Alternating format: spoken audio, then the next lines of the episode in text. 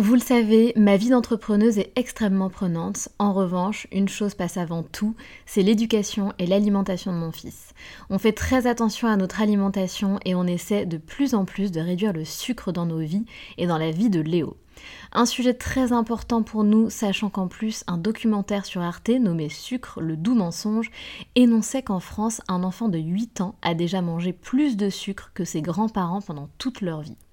Donc jamais de goûter trop sucré et lui faire manger 5 fruits et légumes par jour. Avoir une alimentation équilibrée et fruitée, c'est clairement le meilleur des carburants pour vous les filles, mais aussi pour vos enfants. Je glisse souvent une gourde pomme pot dans mon sac, sans sucre ajouté bien sûr, avant d'aller le chercher à l'école, parce qu'en plus de plaire à Léo, ça équivaut à une portion de fruits recommandée par le programme national nutrition santé. Pour moi, c'est pratique et pour lui, c'est délicieux et ludique. Et maintenant, place à l'épisode.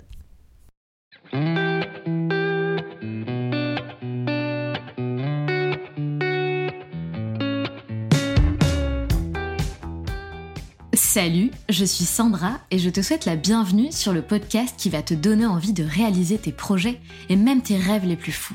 Notre mission, t'apporter de l'inspiration. J'échange avec des femmes qui ont osé s'écouter. Choix de vie audacieux, parcours atypique, projets fous, elles nous dévoilent tout sans filtre. L'idée, à travers chaque épisode, c'est d'adoucir tes peurs pour les remplacer par de l'audace et de l'enthousiasme. Du mouvement, du bruit, de la fumée, laisse-toi entraîner par les locomotives. Constance a 24 ans, elle est astrologue et c'est la fondatrice du podcast Let's Talk Astro. Elle a un bac littéraire et pendant longtemps, elle a voulu travailler dans le cinéma. Constance a toujours eu l'impression de perdre son temps à l'école. Alors après son bac, elle décide d'arrêter ses études et de partir faire fille au père en Nouvelle-Zélande. Elle venait tout juste d'avoir 18 ans. Une expérience qui a bouleversé sa vie, une révélation aussi d'un point de vue spirituel où elle a compris ce que ça signifiait avoir la foi. C'est un peu avant cette nouvelle aventure en Nouvelle-Zélande que Constance a commencé à s'intéresser à l'astrologie. Tout a commencé avec une conférence à laquelle elle a assisté. Ce fut son introduction à l'astrologie et depuis, elle n'a jamais cessé de s'y intéresser. En 2019, elle lance le podcast sans être astrologue, mais juste pour partager ses connaissances sur l'astrologie, une sorte de journal de bord de connaissances. En 2021, elle s'était retirée de la sphère astro et elle nous expliquera pourquoi. Aujourd'hui, Constance est experte en lecture de thème astral. À travers cet échange, on rentrera plus en profondeur dans l'astrologie. Constance nous expliquera aussi ce qu'est un thème astral, les maisons, les années de profection, le secret qui se cache derrière Mercure rétrograde. Elle nous fera un petit topo sur chaque signe du zodiaque et pour finir, elle nous parlera de l'astrologie médicale. Elle me fera aussi une grande révélation sur l'année de mes 33 ans, c'est-à-dire mon âge actuel, mais aussi sur le signe astro de mon fils. Alors bonne écoute et bienvenue dans l'univers très mystique de l'astrologie.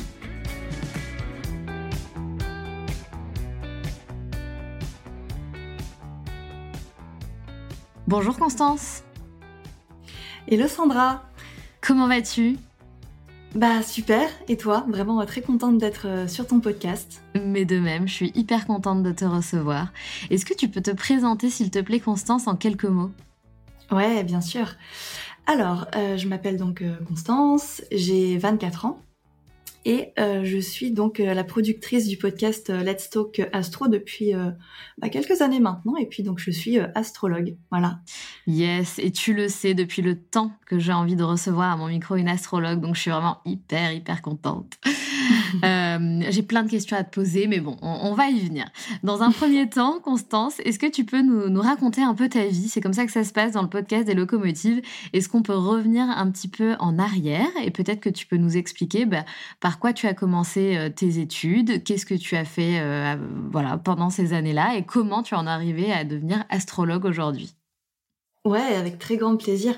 Alors moi, j'ai un peu un parcours euh, qui sort de la norme entre gros guillemets. Enfin voilà, il y a plein d'aventures, on va dire. Euh, alors du coup, pour te faire un petit point euh, rapidement en quelques mots. Donc moi, j'ai fait un bac littéraire, option cinéma audiovisuel, parce que pendant très longtemps, j'ai voulu travailler dans le cinéma, dans la réalisation. Donc voilà, en 2000, je sais plus, à mes 17 ans, j'ai eu mon bac tranquillement, tout ça. Sauf qu'en fait, euh, après mon bac, je me suis rendu compte que euh, j'avais pas envie de reprendre tout de suite mes études. Euh, voilà, pour X ou Y raison, j'ai pas pu continuer dans le cinéma et voilà, en fait, euh, j'ai j'ai arrêté mes, mes études. En fait, j'ai pas repris après mon bac. Et quelques mois après, euh, finalement, bah voilà, l'obtention de mon bac, j'ai eu l'opportunité de partir en Nouvelle-Zélande. Je crois qu'on va en parler un petit peu après. Maintenant même, maintenant. Ah, ok. eh ben, allons-y. Alors effectivement, ouais, à mes, je crois que j'avais, ouais, je venais tout d'avoir 18 ans. Je suis partie du coup euh, je suis partie en Nouvelle-Zélande euh, parce que je connaissais quelqu'un, enfin voilà, une amie d'une amie euh, cherchait une fille au père. Donc en fait, je suis pas passée par une agence parce que souvent on pose la question. Euh, alors c'est pas bien, il faut pas faire ça en vrai, hein, parce que si jamais il m'était arrivé quelque chose, j'avais aucun backup derrière moi. donc voilà, je suis partie en Nouvelle-Zélande pendant huit mois, je crois. Et c'est hyper courageux, pardon, je te coupe, mais je voulais quand même te dire, placer cette petite phrase, c'est hyper courageux quand même, juste après ton bac, te dire, allez, euh, je reprends pas les études et je pars en Nouvelle-Zélande, c'est parti. Franchement, c'est ouais. c'est pas donné à tout le monde de faire ça.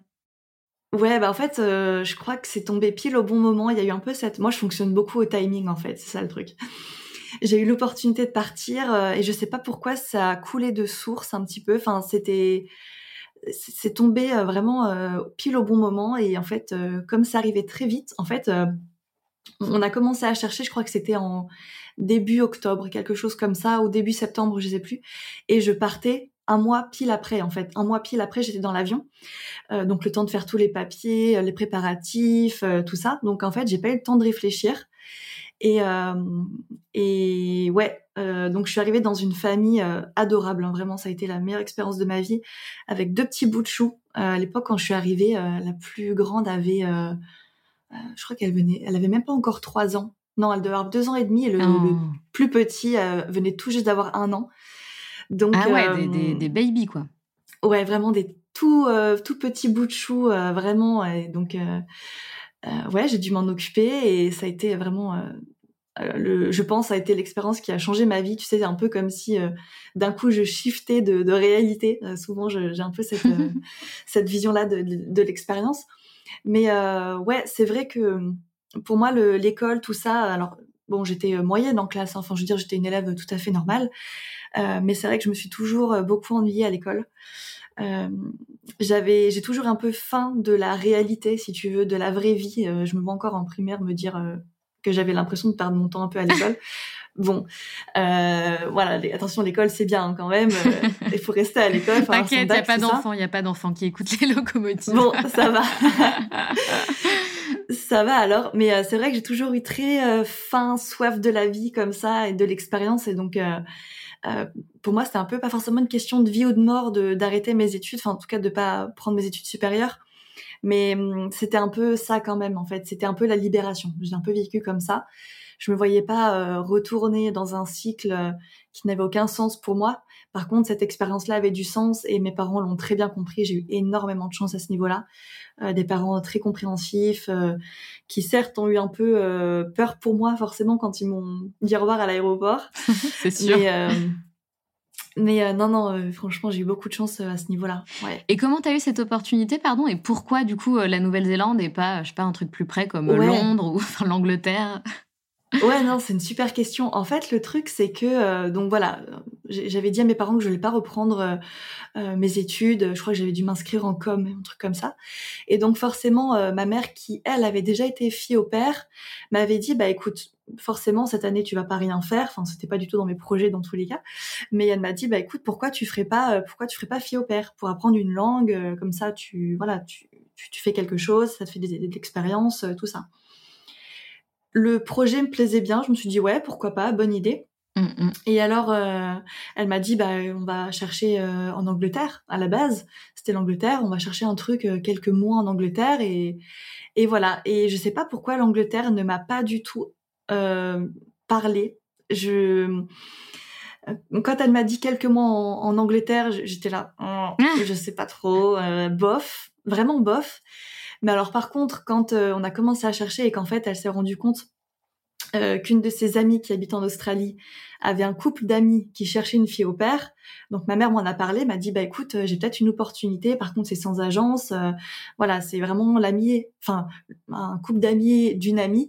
et là, tout de suite, ça m'a chauffé quoi. Quand elle m'a dit six mois, entre six mois et un an en Nouvelle-Zélande, je sais pas pourquoi, j'ai sauté de joie, ça coulait de source. C'était limite trop beau pour être vrai quoi. Et, euh, et oui, effectivement, l'Angleterre, euh, c'est, on s'est posé la question un moment, et je ne sais pas pourquoi, j'ai pas du tout accroché avec l'Angleterre. Je suis jamais allée même. Enfin, si, j'y suis allée pour aller en, en Nouvelle-Zélande, ça a duré quatre heures, euh, mais j'ai une mauvaise vision de l'Angleterre, je crois, j'en sais rien. Ouais, c'est marrant. Mais euh, ouais. Donc voilà un petit peu, c'est l'opportunité qui s'est présentée à moi et comme je te dis, ça a vraiment été une histoire de timing et de je le sens bien. Voilà, c'est un peu toujours ce, truc-là. C'est fou parce que la Nouvelle-Zélande, c'est quand même un peu, tu sais, le, voyage, pas le voyage d'une vie, mais c'est un peu le voyage où on dit, oh là là, hmm. j'adorerais aller en Nouvelle-Zélande. Et toi, euh, bim bam boum, 18 ans, déjà, déjà aller en Nouvelle-Zélande, fille au père, c'est une expérience incroyable. Ouais, vraiment. Mais en fait, je pense que si je m'étais posé la question, je l'aurais pas fait.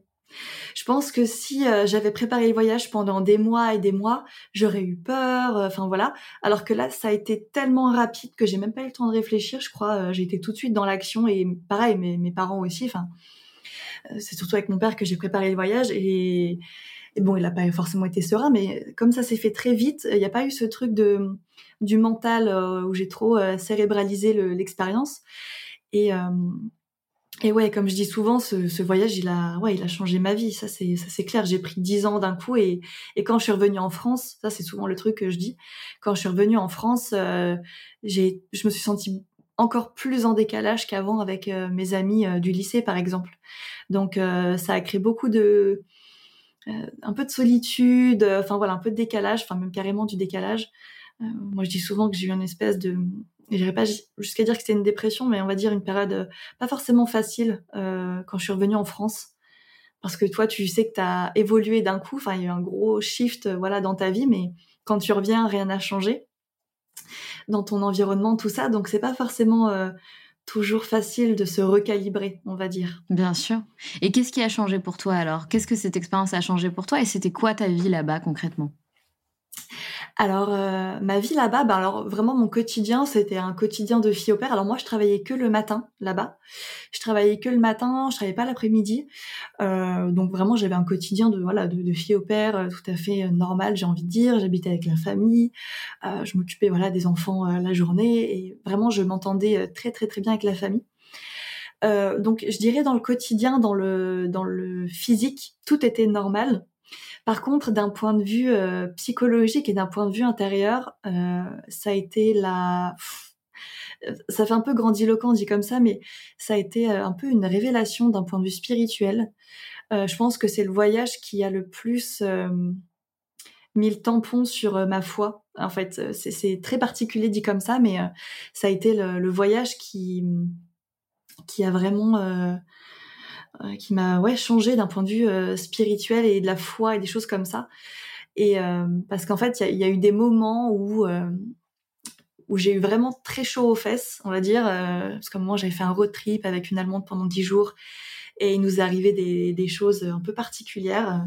Et même en fait, le jour où je suis partie dans vraiment le, le, le, temps où j'étais dans l'aéroport, donc quand j'ai fait bah donc France, euh, non, Luxembourg, euh, Londres, Los Angeles, Auckland et, euh, et bah, là où j'habitais. Pendant cette période-là de, de, 24 heures, 48 heures, il m'est arrivé des trucs de zinzin complètement. En fait, j'avais aucune chance d'arriver. Et c'est un petit peu, voilà, à ce moment-là, j'ai prié clairement hein, pour qu'on m'aide à, à, arriver. Et, et j'ai un petit peu senti ce, cette. Mais alors, c'est-à-dire qu'est-ce qui s'est qu'est-ce qui s'est passé concrètement? Alors, euh, par exemple, si je te raconte euh, le moment où euh, je suis partie, alors là pour le coup, il m'est arrivé plusieurs trucs. en fait, pour te faire vraiment l'histoire courte, quand je suis arrivée à Londres, normalement je devais récupérer mes billets pour faire Los Angeles, Auckland, donc Auckland en Nouvelle-Zélande, hein, pas Auckland aux États-Unis. Et en fait, j'arrive à Los Angeles et je me rends compte que à, à Londres, ils ne m'ont pas donné les billets, la carte d'embarquement pour faire la suite du voyage. Donc en fait, la logique aurait euh, voulu que bah, je sois bloquée à Los Angeles. tout simplement. Donc à 23 h minuit, j'avais aucune chance, j'ai envie de dire euh, concrètement, de, poursuivre, euh, enfin d'arriver en Nouvelle-Zélande, quoi. Surtout qu'en plus il y avait des histoires de retard, enfin ça a été mais une euh, une péripétie à Los Angeles et c'est à ce moment-là que j'ai j'ai prié pour me dire mais s'il vous plaît sortez-moi de là en haut parce que je je me vois pas rester à Los Angeles bloquée toute seule, je sais pas parler anglais, enfin voilà. en fait le truc c'est que je me retrouve à la sécurité, enfin pas la sécurité, c'était à l'enregistrement. Je me rends compte que je suis totalement en retard. Du coup, je chope un petit peu une, une hôtesse de l'air, euh, enfin une, une, hôtesse, on va dire, euh, dans la file d'attente. Je lui dis excusez-moi, s'il vous plaît, aidez-moi parce que là, je suis totalement en retard. Je vais, je vais pas avoir mon vol. La fille me récupère. Euh, elle me dit ok, bah venez avec moi au comptoir. Elle se rend compte que j'ai pas ma carte d'embarquement pour Los Angeles, enfin que j'ai pas les, la carte d'embarquement pour la suite du voyage que j'aurais dû avoir. Elle me dit bon bah c'est pas grave, allez-y, euh, passez la sécurité et euh, courez jusqu'à la porte d'embarquement. Vous avez déjà euh, clairement une heure de retard quoi. En gros. Donc je vais à la douane, donc autant dire à la sécurité, autant dire qu'à Los Angeles c'est vraiment l'étape la plus longue, la plus fastidieuse, la plus tout ce que tu veux. Hein, la sécurité aux États-Unis, je te laisse imaginer. et dans la dans la file d'attente, je me rends compte que la fille en face de moi, euh, prend le même vol que moi. Ah, vraiment un gros coup de chance. Donc on se rend compte qu'on est toutes les deux en retard, euh, tout ça. Et, euh, et, donc on court à travers l'aéroport. Et, on avait déjà, je crois, plus d'une heure, une heure et demie, deux heures de retard, je crois, un truc comme ça. Donc on se dit mais il n'y a aucune chance qu'on ait le vol, quoi. C'est bon, c'est plié pour nous. Donc on arrive à la porte d'embarquement, on court, on court, on court, et là on se rend compte qu'on est 4-5 à être en retard pour des problèmes, bah, voilà, justement de, retard de vol, tout ça, de correspondance. Et euh, la fille, euh, comment l'hôtesse de l'air, nous demande juste, ok, c'est quoi votre nom, prénom? Allez-y, passez. Elle a, elle a rien vérifié, elle a pas checké la, la, carte d'embarquement, elle a pas checké la carte d'identité. Enfin, je sais même pas, elle a dû checker nos passeports, j'en sais rien. Mais genre, c'était vraiment le truc de, ok, allez-y. Et en fait, ça a été un moment tellement intense pour moi que je suis arrivée sur mon siège, je me suis dit, mais il y avait aucune chance que j'ai mon vol, c'est pas logique, c'est pas normal, euh, surtout aux États-Unis, de rentrer comme ça sans carte d'embarquement. Et alors, pour l'anecdote, parce que ça, ça se finit pas là, donc là, je te, je te passe les 20 euh, heures, 24 heures de vol hein, entre euh, les États-Unis et la Nouvelle-Zélande. Et le matin, donc on arrive vers, je crois, 7 heures du matin à Auckland. Et, et le, le commandant de bord prend son micro et nous dit euh, bon bah voilà euh, suite au retard qu'on a eu à Los Angeles tous les vols que je vais citer euh, donc juste après seront annulés du coup bah va falloir attendre hôtel tout ça tout ça et là il commence à faire la liste des villes avec les correspondances annulées voilà bonne journée au revoir et là je me dis mais attends il a pas cité toutes les villes sauf la mienne là quand même en fait il avait cité toutes les villes de Nouvelle-Zélande sauf celle où j'allais et je me suis dit, mais c'est pas possible. Enfin, voilà. Et donc, je suis arrivée saine et sauf euh, euh, à Los Angeles. Bon, voilà, ça, c'est vraiment, je crois, l'histoire euh, qui m'a le plus fait débloquer un truc d'un point de vue spirituel. En fait, j'ai prié mon, mon grand-père, que j'ai jamais connu, à Los Angeles. Je lui ai dit, s'il te plaît, aide-moi, c'est maintenant ou jamais. c'est dingue. Ouais, et, et vraiment, j'ai senti ce truc de, ok, ok, on va t'aider. Alors, souvent, quand je le raconte, forcément, euh, c'est ça. Comment euh, On n'a jamais trop le la sensation que j'ai eu moi à ce moment-là, mais j'ai vraiment eu ce truc d'avoir été portée et, et c'est un peu bizarre dit comme ça, mais je crois que c'est ce jour-là où j'ai eu un peu la foi, en fait. Bien sûr, bah, vraiment tout débloqué. Euh... Et, ouais, ça a bloqué un truc. Et on dit souvent euh, qu'il faut demander ce que l'on veut à l'univers, donc peu importe à qui tu t'adresses et peu importe en quoi tu crois, mais euh, moi je crois beaucoup que demander les choses comme ça, de les verbaliser, de les exprimer et de s'adresser à l'univers, bah parfois voilà, je ne sais pas comment et je ne sais pas par quel procédé, mmh. euh, il y a certaines énergies qui se mettent en place et, euh, et, ça va et ça va nous aider effectivement. Donc je crois beaucoup euh, en, ton témoignage et en ce qui s'est passé. Et, merci d'ailleurs de partager ça. Donc je comprends effectivement que si tu as vécu ce type d'expérience pendant cette expérience en Nouvelle-Zélande et sur ton départ, ça a renforcé du coup, comme tu disais, la foi. Et j'ai cru comprendre mm. aussi que c'était à peu près à cette même période que tu as commencé à t'intéresser à l'astrologie. Ouais, alors euh, en fait, euh, donc là, voilà, je te dis, j'avais 18 ans. En fait, j'avais dû, je crois, un peu m'intéresser à l'astrologie quelques temps avant j'étais encore en, en terminale. Enfin voilà, je devais encore avoir 16-17 ans quand quand, bah, quand je me suis intéressée à tout ça. En fait, j'ai une maman qui est très ouverte d'esprit sur tout ça. Et en fait, on allait souvent voir des conférences un petit peu sur la spiritualité, sur la réincarnation. D'ailleurs, la toute première conférence qu'on a fait ensemble, c'était sur la réincarnation. Et cette conférence-là, elle m'a totalement ouvert, enfin, comment dire, pas ouvert les yeux, mais elle m'a totalement retourné le cerveau, on va dire ça comme ça. Et puis euh, voilà, on continue un petit peu à faire des, conférences ensemble sur euh, des sujets euh, dans ce style. Et, une fois, on est tombé sur une conférence, évidemment, sur l'astrologie. Je crois qu'on avait dû en faire deux, il me semble. Mais je m'en souviens d'une en particulier. Et, et c'était la première fois que j'entendais parler d'astrologie, mais tu sais, d'un point de vue vraiment technique, mais sans juste parler du signe solaire, tu sais, vraiment on se rend compte qu'il y a d'autres choses derrière, que c'est toute une roue astrale, que c'est tout un mécanisme particulier. Et, euh, et, forcément, ça a été ma première introduction à l'astrologie. Et à partir de là, bah, j'ai pas trop lâché l'affaire, hein, je dois dire. Euh, j'ai continué à m'y intéresser. Alors, il y a eu des périodes où ça a été plus intense que d'autres, hein, forcément. Mais euh, ouais, je suis vraiment tombée dans la marmite à ce moment-là, je crois. Et, et c'est un langage qui m'a tout de suite beaucoup parlé et qui m'a vraiment stimulée intellectuellement. Donc, bah voilà, je suis toujours là aujourd'hui, un petit peu dans ce mécanisme. Et à quel moment tu as décidé de devenir astrologue Et est-ce que tu as lancé ton podcast en même temps, après, avant? C'est quoi un peu l'histoire? Ouais, alors c'est une histoire un peu particulière à ce niveau-là. Euh, donc, quand parce qu'en fait en 2019 euh, voilà quand je suis revenue euh, je, voilà je, travaillais à l'époque à, Disney pendant quasiment un an euh, donc j'habitais toute seule à Paris c'était mon premier logement toute seule et donc forcément bah voilà je faisais un peu ma vie enfin voilà premier premier appart toute seule et je me suis dit donc c'est à ce moment-là où vraiment je me suis intéressée à la spiritualité c'était vraiment en 2019. Je pense que c'est à ce moment-là où il y a beaucoup de gens qui y sont intéressés aussi. C'était un peu le, le, début du boom de la spiritualité, tout ça. Et, euh, et donc, euh, je commence à m'intéresser à la spiritualité et j'étais déjà un petit peu dans le podcast. J'avais déjà lancé mon premier podcast euh, quelques temps avant, donc je connaissais bien le, média, on va dire. Et je me dis, ah bah tiens, j'ai trop envie de partager un petit peu l'astrologie, mais en fait à la base c'était pas du tout, j'étais pas du tout astrologue. C'était vraiment un petit peu comme une espèce de journal de, comment dire, un espèce de journal de, de bord de connaissances. Ah, c'est un peu bizarre dit comme ça, mais euh, j'étais vraiment, euh, j'avais vraiment dans l'état d'esprit de me dire, euh, venez, on partage ça ensemble, quoi. Je voulais pas du tout me placer comme une prof ou j'en sais rien. C'était juste une histoire de, voilà, redistribuer un petit peu ce que ce que je savais et c'était vraiment pour pour faire un espèce de journal de bord de connaissances. Et en fait, je me suis pas du tout placée au début comme étant une astrologue ou j'en sais rien. C'était vraiment juste et venez, on apprend ensemble. On apprend ensemble, euh, euh, on, se pose les mêmes questions ensemble. Et, euh, et voilà. Et, et j'avais pas du tout pour ambition à l'époque de devenir astrologue. Hein. C'était vraiment le, le, truc. Et puis au fur et à mesure du temps, bah, j'ai pas lâché l'astro. J'ai continué euh, LTA, j'ai continué euh, Let's Talk Astro.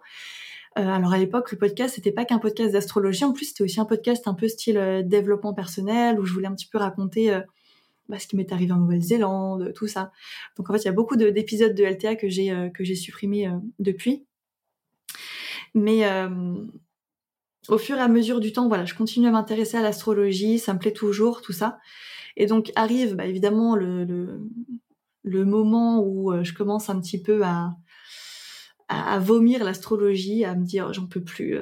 Enfin, c'est trop en fait, parce que l'astrologie, c'est un petit peu, tu sais, comme un trou de lapin quand tu tombes dedans, euh, tu vois jamais le fond. Ouais. Euh, enfin, c'est ça fait remonter tellement de choses, euh, tu, tu creuses tellement deep tout le temps, tout ça. Donc en fait, pendant tout 2021, j'ai quasiment euh, quasiment arrêté l'astro en fait.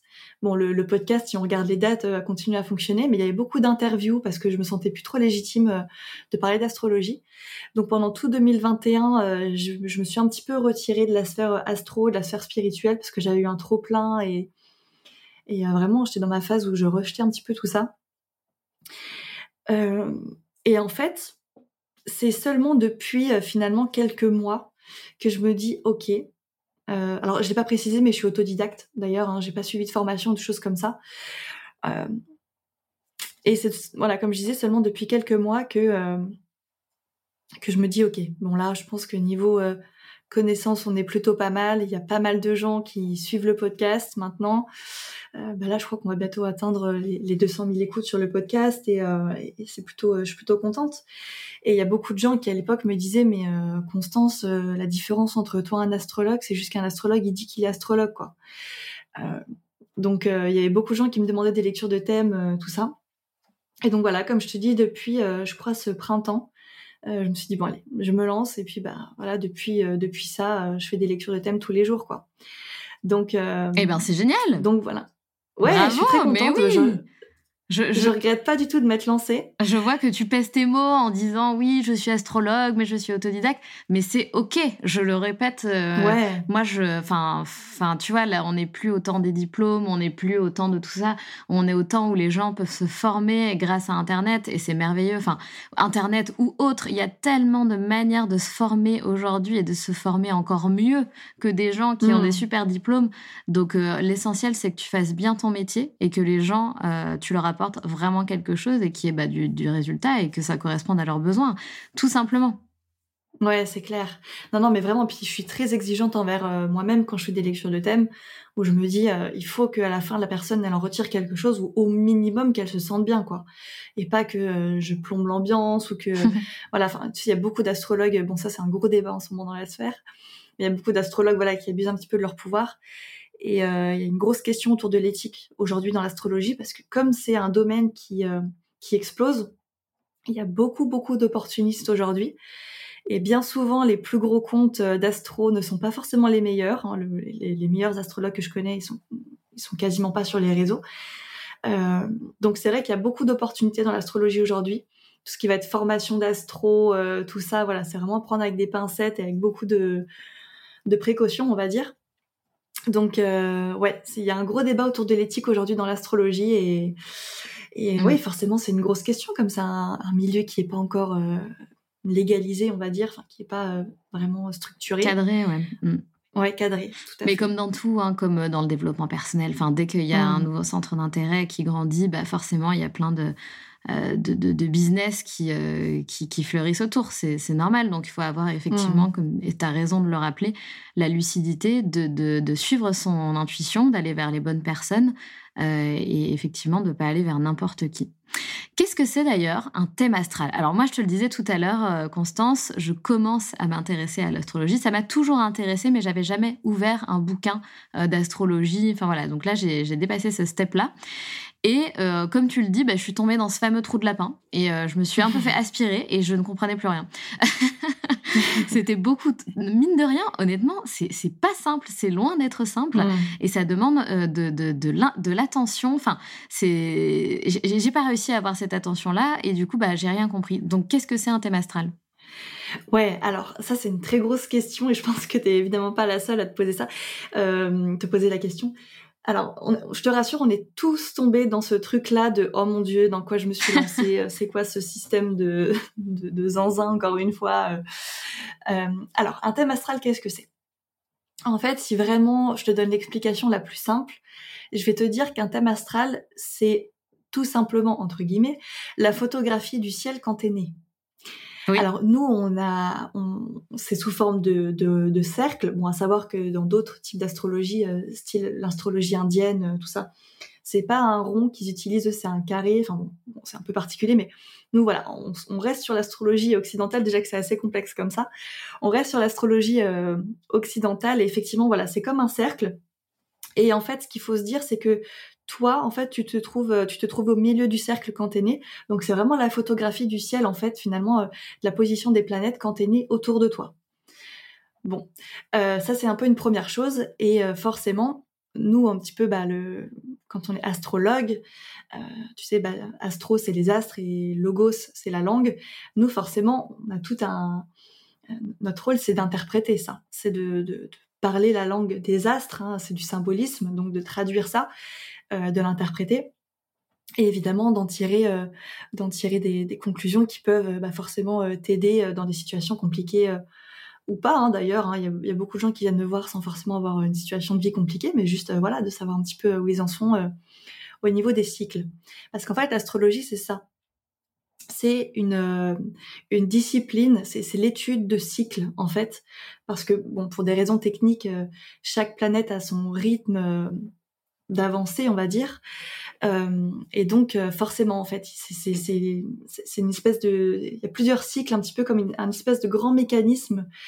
Euh, je sais pas si tu... Si, voilà, si tu auras l'image, mais est-ce que tu as déjà vu Les temps modernes de Charlie Chaplin? Euh, Non. Non? En fait, si tu veux un moment dans le dans le film, euh, en fait, il se retrouve coincé dans un grand mécanisme comme ça de machines. Si, si, tu vois effectivement, mais il y a très longtemps. Euh, ouais. J'ai quasiment aucun souvenir de, de ce film. Eh ben en fait l'astrologie pour moi c'est un petit peu ça, c'est un espèce de grand mécanisme comme ça, une très grande horloge avec plein de cycles à l'intérieur, enfin plein de, de, de, mécanismes à l'intérieur. Bref, il y a beaucoup de choses à prendre en compte, c'est pour ça que c'est très complexe. Mais en fait voilà, si vraiment je devais te résumer ce que c'était un thème astral, c'est la photographie du ciel quand t'es né, c'est le le comment les les, oui, les énergies dans le ciel quand t'es né et euh, avec euh, la, position des planètes, on peut en tirer certaines conclusions. Bon, voilà, c'est un petit peu. Euh, j'espère que j'ai un peu répondu à ta question. C'est très bien, c'est très bien et c'est très bien si justement, bah, tu vois, c'est clair, c'est précis, c'est comme ça, on peut essayer un petit peu de, de, de, de, comprendre, même si effectivement, j'imagine qu'on pourrait en parler des heures. Euh, mais, mais voilà, c'est merci de nous faire justement un petit résumé. C'est exactement le but d'ailleurs de, de, toutes les questions que je vais te poser. Ne t'inquiète pas euh, si euh, tu nous fais pas trois tonnes d'explications. Au contraire, c'est bien si c'est simple. comme ça, le plus de monde pourront comprendre euh, comprendre. Euh, et j'avais une autre question. J'ai plein de questions en fait pour toi, Constance, tout simplement. euh, donc tu, tu, tu, expliques parce que il faut savoir que donc Constance, tu as un, un compte Instagram évidemment sur mhm. lequel tu fais des posts hyper intéressants. Euh, et donc tu expliques sur l'un de ces posts que à chaque âge est associée une maison. Donc j'ai bien compris que les maisons, tu les retrouves aussi dans ton thème astral. Mais alors je n'ai rien compris. C'est quoi une maison? Qu'est-ce que ça veut dire, bon sang Alors là, tu me parles d'une notion d'astrologie euh, qui est très, enfin qui est oui assez poussée. Je vais pas te mentir. Donc là, tu es en train de me parler des années de profection. Bon, si vous commencez dans l'astrologie, bah voilà, comme toi par exemple, moi je te conseille pas du tout de t'intéresser à cette notion-là pour l'instant. D'accord. Parce qu'il y a beaucoup d'autres choses un petit peu à à comment dire à, appréhender, à connaître un petit peu avant de se lancer dans ce fameux système des années de profection qui est très avancé. Et je vais pas trop élaborer dessus dans cet épisode parce que, euh, enfin dans cette discussion parce que ce serait vraiment euh, euh, je vais encore plus t'embrouiller que qu'autre chose en fait, si je t'explique. Alors peut-être tu peux nous expliquer, c'est parce que ça a l'air aussi très intéressant ces années de profection dont tu parles. Peut-être juste ce que c'est une année de profection. Mmh. Ouais, alors encore une fois, voilà, attention, on est vraiment sur une notion euh, assez poussée en astrologie. En fait, effectivement, si vraiment je devais t'expliquer très rapidement ce que c'est, euh, bon, alors encore une fois, il faut vraiment bien comprendre ce que c'est un thème astral avant de, de, se lancer là-dedans. Voilà, si, si on prend un thème astral, c'est composé de plusieurs choses. Donc, on a les signes astrologiques, on a évidemment les planètes et on a également ce qu'on appelle les maisons. Les maisons, c'est des secteurs de vie en astrologie. Vraiment, c'est des, c'est 12 secteurs de vie particuliers. Donc, par exemple, je prends, je sais pas moi, la, la maison 2, par exemple, qui va nous parler de, de tout ce qui est les ressources, de comment tu gagnes ta vie, euh, de, voilà, des dons, tout ça. La maison, euh, si je prends une autre maison au hasard, un petit peu, bah, on va dire la maison 5 euh, au hasard. La maison 5, ça va être les, les amours, c'est les plaisirs, c'est les enfants, c'est la créativité. Donc à chaque fois, c'est pour ça que l'astrologie c'est très complexe. À chaque fois, il y a plusieurs interprétations pour chaque euh, chose qu'on va étudier. Donc c'est pour ça, c'est un bordel monstre. Non, non, mais c'est. mais je trouve que c'est plutôt simple à comprendre pour le coup que les maisons ça représente un, un domaine de notre vie. Enfin, c'est c'est hyper bien expliqué, c'est très bien. Ouais, en fait, si vraiment je devais t'expliquer un petit peu le mécanisme très simplement, enfin le plus simplement possible, j'espère, euh, d'un thème astral, en fait, donc les, les maisons, c'est les secteurs de vie. Les signes astrologiques qu'on souvent sur un, qu'on met souvent sur un piédestal, mais qui sont pas si importants que ça en fait au final. Ah. Les, les signes astrologiques, en fait, c'est euh, c'est une façon de vivre quelque chose, c'est l'énergie. Euh, alors encore une fois, c'est un peu éthérique euh, dit comme ça, mais euh, c'est vraiment le, ouais, la manière dont on va vivre bah, un secteur de vie justement. bon, encore une fois, voilà, c'est un peu particulier expliqué comme ça. Et en fait, les, les, planètes, donc il y a dix planètes en astrologie. Alors on considère la Lune et Pluton comme des planètes, mais on sait très bien que c'est pas des planètes. donc les, les dix planètes en astrologie vont plutôt être comme des espèces de d'acteurs en fait de vie. Des espèces de comment dire de points d'exclamation sur certains secteurs de vie. Par exemple, si on a des planètes euh, en maison 2, bah on sait que le secteur euh, des finances va être important dans notre vie. Voilà, c'est vraiment, euh, j'essaie d'être la plus simple possible, mais voilà, c'est un petit peu comme ça qu'il faudrait s'imaginer les choses. Et pour en revenir un petit peu aux années de profection, en fait, si vraiment on se l'imagine d'une manière très très large, en fait, effectivement, à chaque âge est activée une maison pour des raisons très techniques que je vais pas aborder. Mais en fait, pendant un âge particulier, eh ben, c'est une maison entière qui va être activée un petit peu comme une trame de fond euh, durant, euh, durant toute cette année. Typiquement, Sandra, dis-moi un petit peu euh, quel âge tu as si je si je t'explique rapidement. J'ai 33 ans. 33 ans. Donc actuellement, ah, tu es dans ton année de profection 10, euh, de maison 10. Alors la maison 10, alors là pour le coup, il faudrait que je vois ton thème astral hein, pour euh, évidemment euh, nuancer tout ça mais c'est effectivement la maison qui représente la réputation, la vocation, tout ça. Donc l'année des 33 ans en général, c'est une année qui, euh, qui justement bah, nous, nous met un petit peu sur le devant de la scène. Donc on aura des opportunités euh, uh-huh. au niveau du travail, au niveau de la réputation, on va être beaucoup plus vu que d'habitude. Euh, voilà, c'est une année quand même de, de visibilité en général, l'année de profection 10 des 33 ans. Donc voilà, là c'est vraiment pour te faire un petit point rapide. Bon évidemment, si j'avais ton thème sous les yeux J'aurais pu te donner d'autres indicateurs, euh, euh, de comment de nuancer mon propos, tout ça. Donc là, je te fais vraiment le, la version euh, très rapide, quoi. Mais j'adore. Rien que ça, alors là, tu, tu m'as mis l'eau à la bouche. Je veux en savoir plus, Constance. On continuera cette, cette discussion en off lors d'un petit rendez-vous, je pense. tu parlais, tu parlais pardon, de, de planète tout à l'heure. Hmm. Pourquoi à chaque fois on dit oh là là, ça doit être la faute de Mercure rétrograde? Ah, la fameuse question. Oui, en fait, Mercure rétrograde, c'est un peu le, comment dire, c'est le, c'est l'excuse facile. C'est ça. Alors, en fait, ce qu'il faut bien, ça, en fait, je reviens à un tout petit truc entre parenthèses parce que c'est, euh, je pense que c'est important de se, se, figurer ça quand on étudie un thème astral. Quand on on étudie un thème, à savoir qu'on n'étudie pas une personnalité, on étudie une existence entière. Parce que quand je regarde ton thème astral, par exemple, et je vais pas regarder, en fait, ce que je vais voir, c'est pas juste toi, c'est tout ton monde, en fait. Donc ça peut être aussi euh, genre des indicateurs sur euh, la relation avec tes parents, euh, avec tes enfants, avec tes collègues, avec tes voisins, avec tes frères et sœurs, avec tes amis. Voilà. Donc en fait, quand on étudie un thème astral, c'est pas juste une personnalité. Je vais pas te dire ok, bon bah Sandra, euh, toi t'es euh, particulièrement ambitieuse, euh, voilà, allez à plus, tu vois, non, ça n'a aucun sens. Non, nous ce qu'on étudie c'est vraiment beaucoup plus large que ça. Et ça te, ça te dépasse toi en fait. Alors du coup, pour revenir à Mercure rétrograde, qui n'avait rien à voir avec ce que je viens de dire, en fait, Mercure rétrograde, c'est un transit qui, qui, comment dire, qui se passe très régulièrement. Et c'est pour ça qu'on en parle beaucoup. Euh, alors en fait, Mercure rétrograde, euh, en fait, en général, c'est un transit qui se passe trois fois dans l'année. C'est pour ça que ça paraît très répétitif. À savoir que toutes les planètes rétrogrades en astrologie, sauf le Soleil et la Lune. Et en fait, la rétrogradation, ce système-là, enfin ce comment ce principe-là, c'est un effet d'optique par rapport à la Terre, où en fait, pour des raisons, on va dire, astronomiques, euh, on a l'impression que la planète, vue de la Terre, recule, rétrograde. Euh, en fait, non, les planètes ne reculent pas, hein, c'est juste un, effet de, ralentissement euh, vu de la Terre.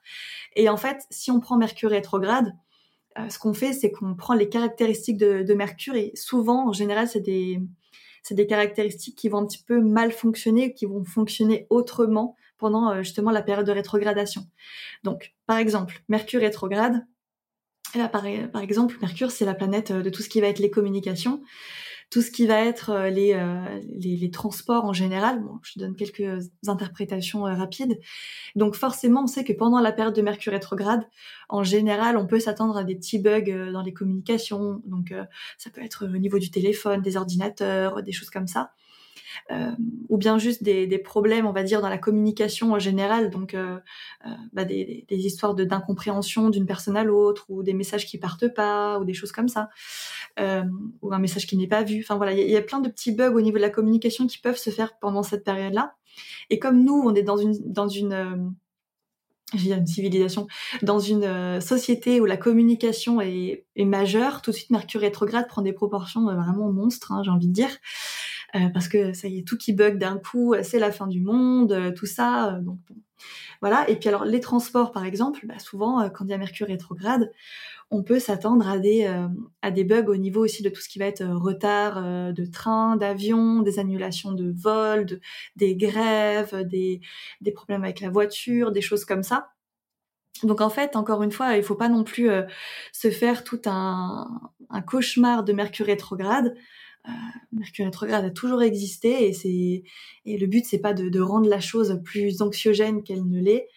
Et euh, depuis qu'on est né, on a vécu euh, des centaines de Mercure rétrograde sans forcément qu'on soit mort aujourd'hui. Hein. Mais alors pourquoi? Parce que si Mercure ne rétrograde pas réellement, pourquoi est-ce qu'on se fait mhm. tout un monde autour de ça? Eh ben parce que en fait, enfin vu de la Terre, Mercure rétrograde. Donc, si tu veux, par rapport à la Terre, il y a cette, euh, y a quand même cette notion-là un petit peu de, euh, comment, de, dysfonctionnement de, de, Mercure, parce que, euh, comment dire, dans sa vitesse, Mercure, comment dire, d'un point de vue astronomique, dans un sens, d'un point de vue scientifique entre gros guillemets, la vitesse de Mercure euh, se réduit en fait. Enfin, Mercure, euh, comment dire, va moins vite que d'habitude. Et en fait, on, en astrologie, on part du principe que chaque planète a des a des significations. Et donc, si une planète vue de la Terre ralentit, ça veut dire que ses significations ralentissent aussi dans un sens. Euh, donc, c'est un petit peu, voilà, c'est un schéma un peu particulier à à s'imaginer. Bon, attention, à l'astrologie, c'est évidemment, euh, c'est pas, c'est pas une science, c'est l'ordre de la croyance, euh, tout ça. Et le truc, c'est qu'il y a aussi un petit peu l'effet de, euh, ok, attention, c'est Mercure rétrograde, donc euh, tout le monde blâme un petit peu ce qui, ce qui arrive dans, dans sa vie parce que c'est Mercure rétrograde, mmh. parce qu'il y a tout un fantasme qui s'est créé autour de ça aujourd'hui. Alors que Mercure rétrograde, c'est pas forcément si dramatique que ça.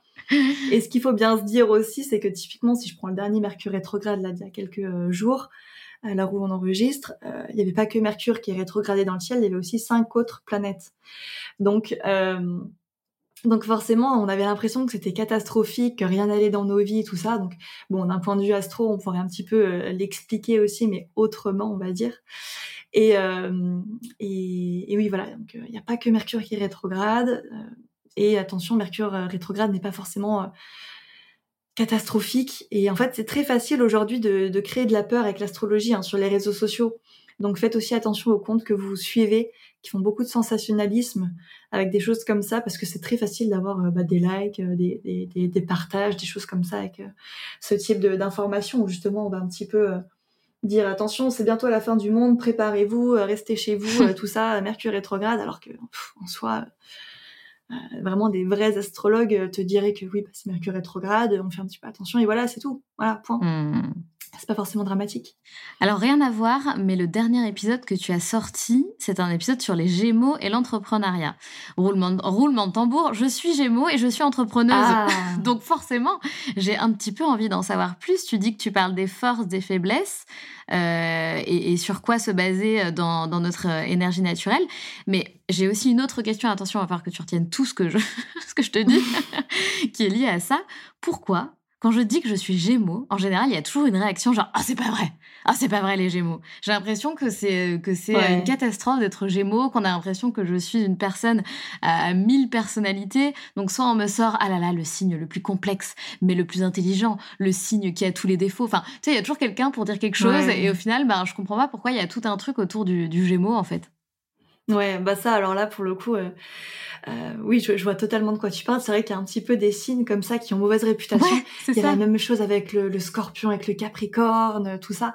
Alors, ça, c'est pour le coup, c'est vraiment très dommage parce que effectivement, il y a, euh, il y a en fait, en tant qu'astrologue, nous, notre rôle, c'est évidemment pas de mettre les gens dans des cases. On est tous sauf ça, hein, vraiment plus. Quand, quand tu étudies un thème, tu peux pas mettre les gens dans des cases. C'est pas possible. C'est tellement subtil. L'astrologie est tellement fin que, euh, voilà, on peut pas se dire, ok, toi t'es une bonne personne, toi t'es une mauvaise personne. Allez, euh, next, ça fera euh, euh de, de, 300 euros, c'est pas mes prix. Hein, je, je, rigole.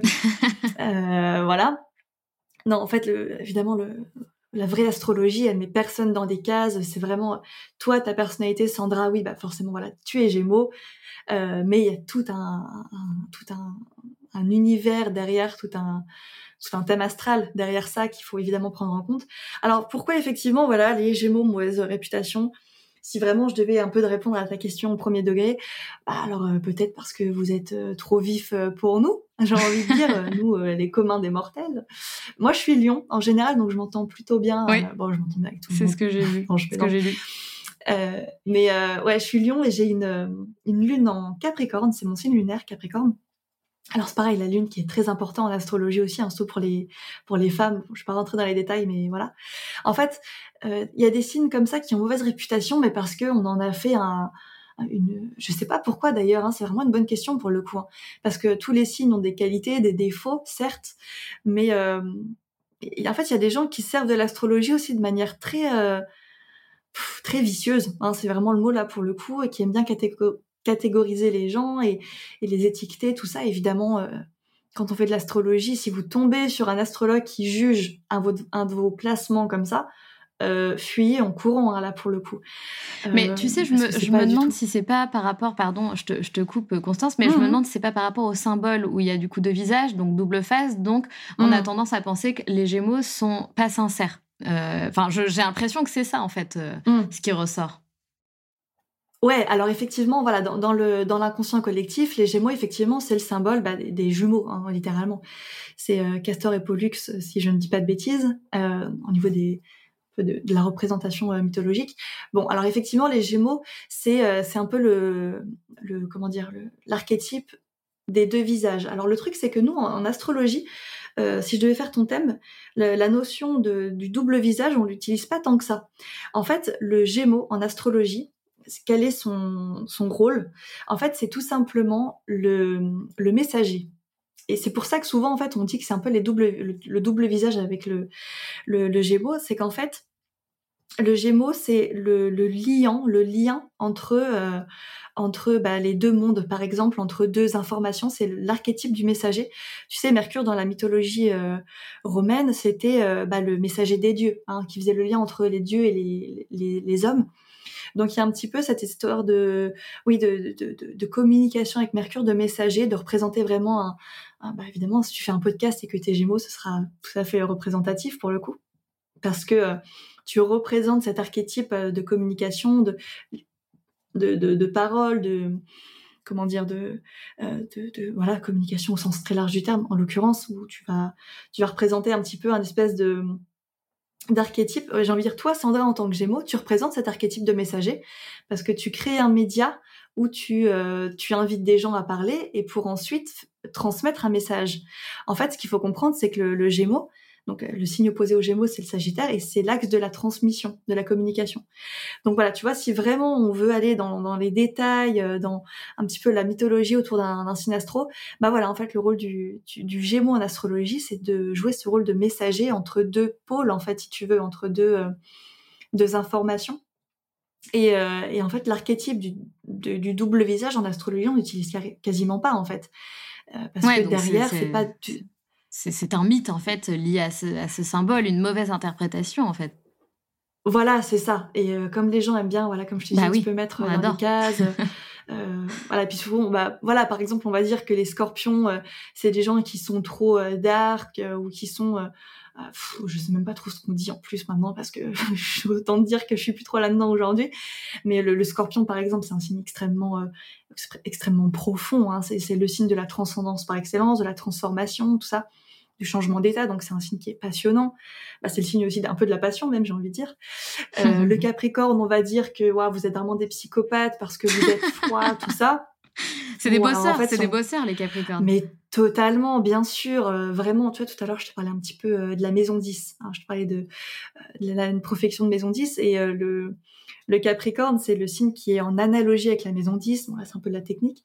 Mais euh, voilà, le Capricorne, c'est un signe d'ancrage, de maturité, de... c'est un signe très très profond également le, Capricorne de stabilité donc forcément bah ça part pas dans tous les sens avec le Capricorne au contraire on est très ancré on est très euh, tu sais euh, réaliste il y a quelque chose un petit peu de l'ordre de la froideur, mais c'est pas vraiment de la froideur, c'est plutôt on va dire de la distance en général, euh, où vraiment on arrive à se distancier euh, des autres et de, de, soi, vraiment mettre une limite entre les deux pour justement euh, mieux avoir une vision sur euh, sur une situation. Bref, tu vois, euh, bon, tu sais là, je parle de, de ma passion parce que j'ai la chance de faire un métier passion, donc je pourrais te parler avec amour de chaque signe. Oui, mais si, alors avec plaisir, franchement, Constance, si tu veux nous faire comme ça, bah, deux trois mots sur chaque signe, je pense que ça peut intéresser du coup toutes les auditrices. Ouais, alors du coup, je, reviens juste rapidement pour celles que ça intéresse parce que je pense que ça va. Tu sais, tu me parlais tout à l'heure euh, de la série de vidéos que je suis en train de, enfin de, de podcasts que je suis en train de sortir sur les entrepreneurs et les oui, carrément. les, euh, les signes. Euh, voilà, si jamais ça intéresse euh, certaines, effectivement, je suis en train de sortir une série de vidéos en ce moment. Pourquoi je dis vidéo D'épisodes de, de podcast. podcast. de podcast. C'est pas comme si c'était ma spécialité en plus. bref. Euh, une série de podcasts en ce moment sur les euh, euh, voilà sur les les, les, les signes et l'entrepreneuriat. Les faiblesses, ouais, les faiblesses et les forces de chaque signe quand on est entrepreneur en l'occurrence parce que voilà je vous donne des conseils pour justement un petit peu vous hyper intéressant ouais. conscientisant oula pour un peu conscientiser pardon donc voilà bah écoute je suis contente si l'épisode t'a plu pour les pour les Gémeaux alors, euh, du coup, euh, tu voulais que je fasse un petit point sur chaque signe euh, du zodiaque. Carrément, ouais. En quelques mots, hein, alors vraiment. Ouais. Alors bon, je vais essayer de me, voilà, de, vraiment de, te, cadrer. ouais, tout à fait. De pas être, de pas partir dans les explications trop techniques. Alors, premier signe du zodiaque, c'est les Béliers. Le Bélier, on dit que c'est le premier signe du zodiaque parce que c'est le signe qui représente le printemps. C'est le début du printemps en fait, la saison des Béliers.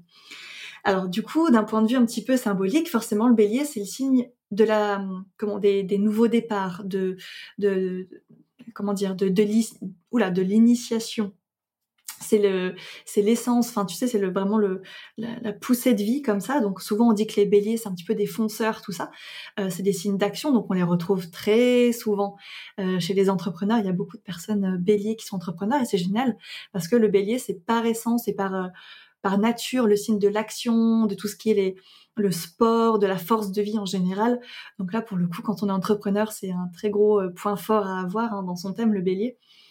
Euh, donc ça, c'est plutôt pas mal. Voilà, le bélier, signe d'action, tout ça, évidemment, attention à tout ce qui est un petit peu dynamique de d'être trop euh, justement euh, euh, trop dans l'action ou justement pour un petit peu foncer dans un mur parfois ou être trop spontané ou pas trop durer sur la longueur tout ça. Bon voilà. Donc bélier premier signe du zodiaque signe d'action si on devait un petit peu donner des mots clés à chaque fois. Deuxième signe du zodiaque c'est les taureaux. Alors là on est dans une énergie beaucoup plus de lenteur avec les taureaux où vraiment bah, c'est c'est l'archétype de l'animal hein, où on va avoir un petit peu de mal à avancer mais quand on avance c'est plutôt pas mal et on tient sur la longueur donc le taureau, signe qui est dirigé par euh, Vénus en l'occurrence, et Vénus, donc c'est les arts, tout ça, mais c'est aussi les valeurs. Et le taureau, c'est tout ce qui représente le secteur aussi des finances, euh, de l'accumulation de ressources en général. Donc souvent, c'est des métiers, enfin c'est des personnes qu'on va retrouver euh, dans les métiers euh, liés, euh, je sais pas, à l'investissement. Euh, alors, je, pense à mon parrain, par exemple, qui est taureau et qui est banquier, tu vois, par, par exemple. Hmm. voilà, c'est des métiers où l'accumulation de ressources va être quand même assez importante, où la gestion de biens va être importante, tout ça. Euh, donc les, les, taureaux ont un petit peu de mal en général à se mettre dans le mouvement, mais quand ils sont lancés, c'est très intéressant en général. Le troisième signe du zodiaque, on arrive euh, au Gémeaux, troisième signe du zodiaque, qui est dirigé par, euh, Mercure, donc on en parlait. Euh, le Gémeaux, c'est le signe en astrologie qui nous qui nous parle de tout ce qui va être la communication, les écrits, l'oralité, l'échange de connaissances en général. C'est même un petit peu l'accumulation de connaissances aussi. et donc voilà, c'est des gens qu'on trouve beaucoup dans tout ce qui est les domaines de la com en général. Hein. Bien sûr, des gens qui adorent parler. J'ai une, une amie qui est qui a un très très fort Gémeaux dans son thème, qui est Gémeaux, et qui fait de la radio, par exemple, tu vois. Eh oui, bah oui, complètement. Donc, euh, donc on y est, on se retrouve voilà, dans les secteurs euh, de, du journalisme, de l'écriture, du podcast, enfin voilà, tout ce, tout ce monde-là qui est très intéressant. Donc le Gémeaux, voilà, le rôle du messager, on va transmettre un petit peu ses connaissances, on va accumuler des, des connaissances pour les euh, redistribuer un petit peu, c'est cette dynamique-là. Euh, le cancer. Alors cancer, signe d'eau, qui est dirigé par la lune. Donc là, on est beaucoup plus dans un signe de réceptivité. C'est le signe qui, euh, nous parle de tout ce qui est la maternité, la fécondité, tout ce qui est la, euh, famille, le foyer. Donc souvent pour les cancers, il y aura un impact particulier du foyer sur notre vie.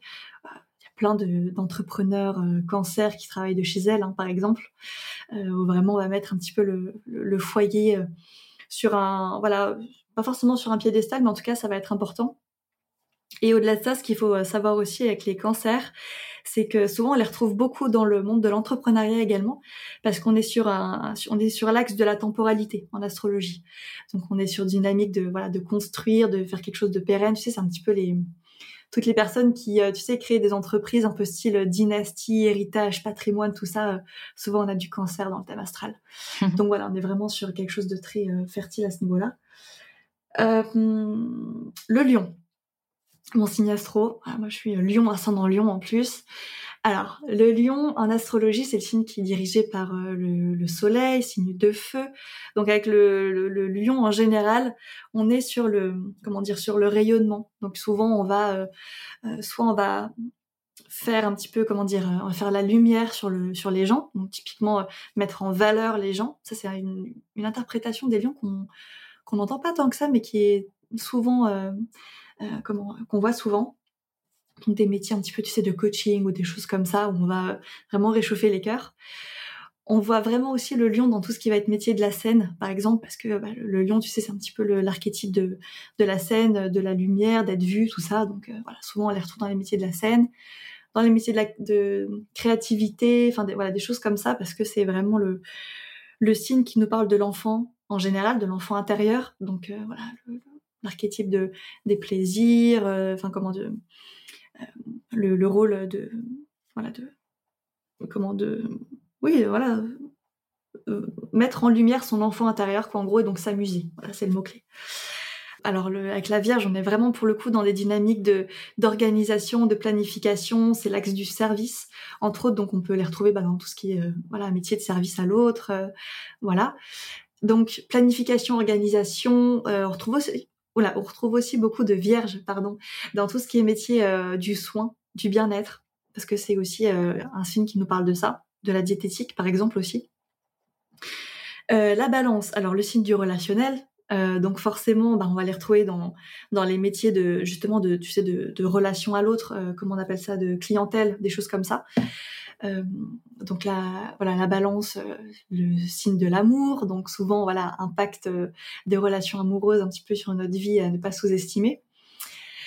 le Scorpion maintenant huitième signe du zodiaque. Alors, alors avec le, Scorpion, on est sur une énergie de transformation, de transcendance, où vraiment on va un petit peu creuser dans les profondeurs de l'inconscient. D'ailleurs, on retrouve beaucoup de, de scorpion dans tout ce qui va être métier de d'inconscient, tu sais, style euh, les hypnothérapeutes par exemple, ah les, psychologues, euh, voilà. Pour le coup, euh, Freud, je crois, était ascendant scorpion par exemple, tu vois, pour te donner un, exemple.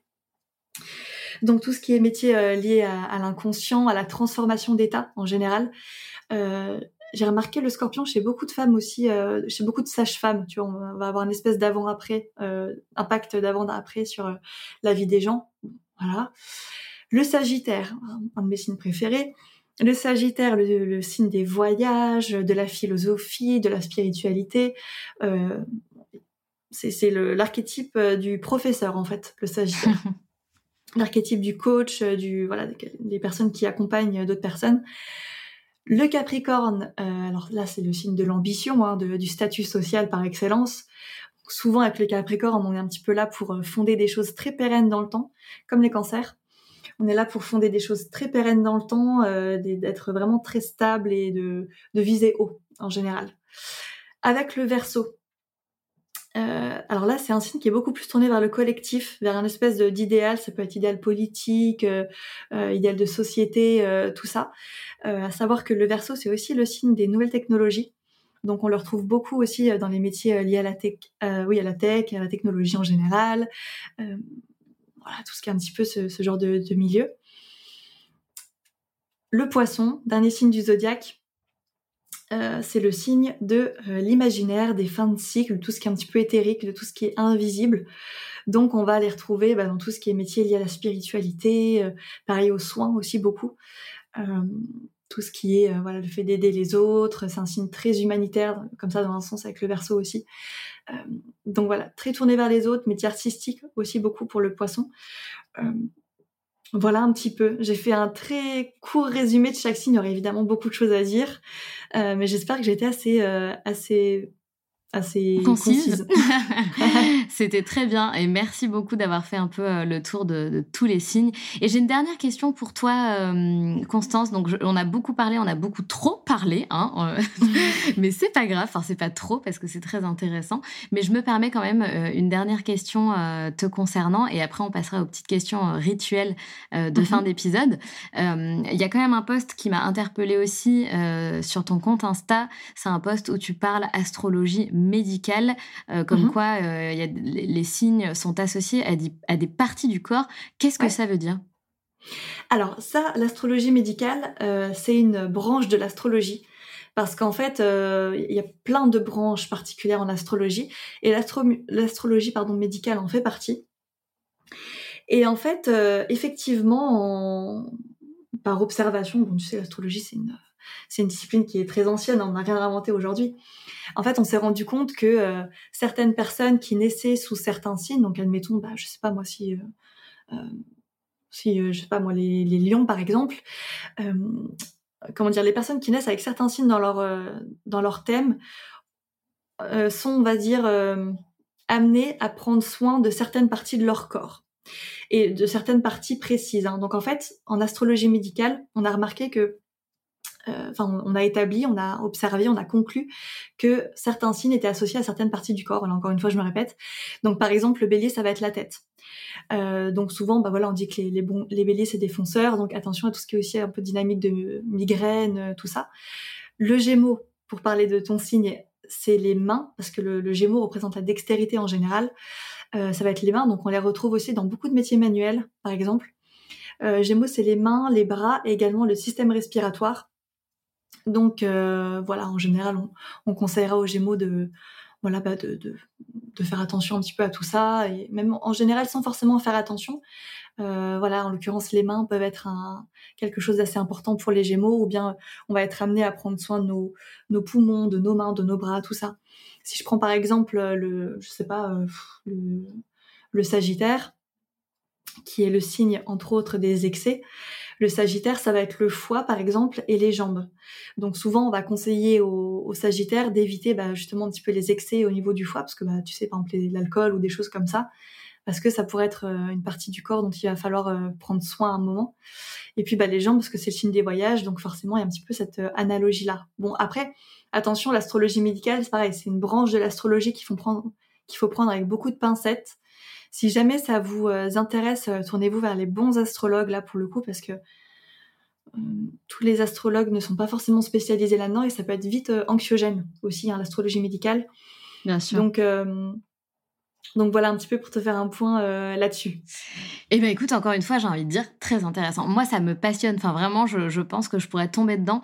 Euh, je n'irai pas dedans parce que je pense que tu connais le signe des Gémeaux. On adore avoir des mm. connaissances sur tout, euh, mais on a du mal à être expert dans un seul domaine. Du coup, c'est pour ça que et ça, tu vois, il y a quand même des traits et on va parvenir là-dessus, mais il y a quand même des traits de personnalité dans les signes astrologiques qui permet vraiment de, de se comprendre, mais aussi de, de comprendre l'autre. tu vois, quand j'ai un, je sais pas, un conflit ou une incompréhension avec euh, une amie ou quelqu'un de mon entourage, euh, bah, je vais ouvrir mon ligne astrologique, euh, enfin d'astrologie, et je vais voir si je peux mieux comprendre sa manière de communiquer à travers ce que je vais lire sur son signe astro. Et je trouve que c'est là-dedans aussi que c'est très intéressant pour communiquer justement avec les autres.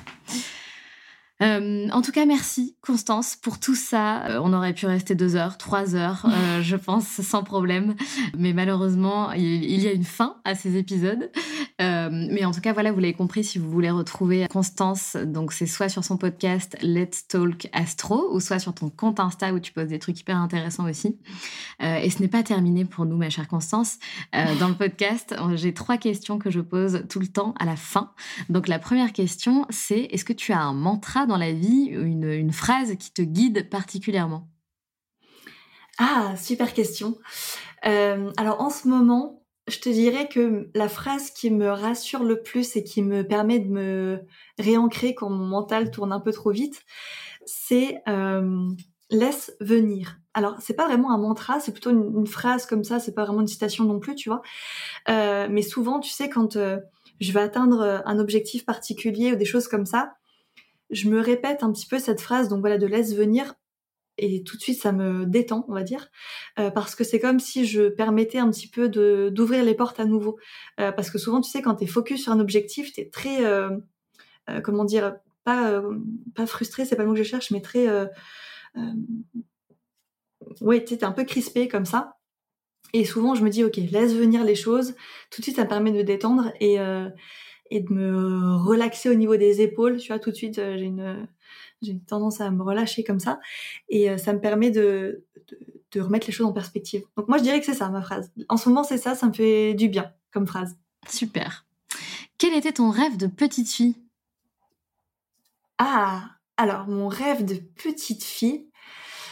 Alors, je dirais que euh, alors j'ai voulu faire 15 000 métiers. J'ai voulu faire tellement de choses. Euh, je dirais que depuis toute petite, euh, je dirais que j'ai toujours voulu euh, bah, réussir, on va dire professionnellement. Alors pas forcément euh, être riche, hein. enfin c'est pas au sens voilà avoir beaucoup d'argent ou des choses comme ça, mais c'était vraiment réussir professionnellement pour me permettre de créer des projets en fait. j'ai toujours eu ce, goût un peu de la, création, des choses comme ça, donc je dirais que un de mes rêves d'enfant, bah, c'était ouais de de pouvoir m'amuser en fait dans, dans ma vie, de créer un peu une vie sur mesure. Alors on va dire ça comme ça je pense que c'est un peu comme ça que je pourrais euh, répondre à ta question. Parfait. Et dernière question, c'est quoi pour toi être une locomotive? Ah, alors, euh, c'est quoi pour moi être une locomotive? Alors j'aime, voilà, j'aime beaucoup cette question parce que euh, c'est comme ça que je qualifie certaines femmes dans ma famille. Ah, c'est drôle. Ouais. Et alors c'est marrant parce que moi je mets toujours un petit peu ça sous le prisme de l'astrologie. et en l'occurrence, tu sais, comment dire, euh, j'ai plusieurs femmes dans ma famille, donc ma grand-mère, ma mère, ma tante, ont toute une lune en bélier. Donc la lune, c'est l'archétype de la femme. Et, euh, et le bélier, comme je te disais au tout début, c'est le premier signe du zodiaque. Et en fait, elles ont toute cette dynamique d'aller de l'avant.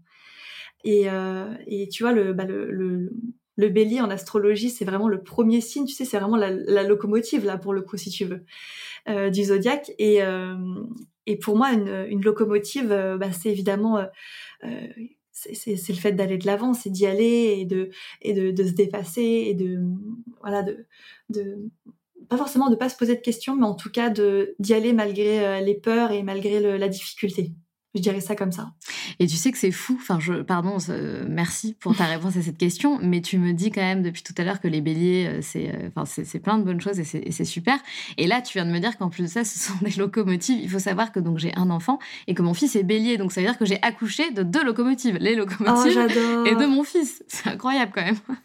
C'est fou, bah tu vois comme quoi. Hein. Ouais, ouais. C'est fou, hein. C'est donc ça me touche beaucoup. Là, j'avais j'ai un smile jusqu'aux oreilles là depuis euh, depuis que tu que tu que tu viens de dire cette phrase. Je trouve que c'est fou dans la vie. Enfin, il y a, vraiment pas de hasard quoi.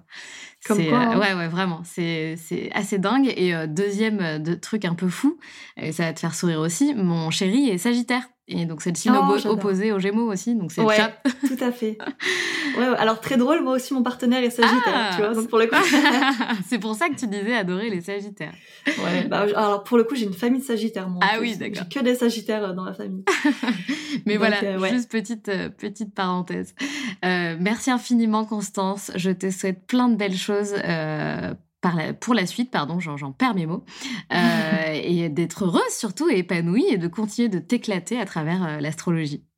Bah, grand merci euh, Sandra, franchement j'ai adoré cette conversation. Moi, ouais, c'est pareil, j'ai un grand sourire derrière le, voilà, derrière le micro là pour le coup. donc c'était avec très grand plaisir. Franchement, j'ai voilà, je te dis j'ai adoré cette conversation et ouais, je pense qu'on aurait pu continuer encore deux trois heures comme ça sans problème à mon avis. Complètement, complètement. Salut Constance, à bientôt. Salut. C'est la fin de cet épisode et j'espère qu'il t'a plu. Si tu as envie de laisser 5 étoiles sur Apple Podcast ou Spotify, surtout n'hésite pas. Merci pour ta fidélité et on se retrouve mardi prochain pour un nouvel épisode. Pense à rejoindre la communauté Les Locomotives sur Instagram pour toujours plus d'inspiration, de motivation et de good vibes.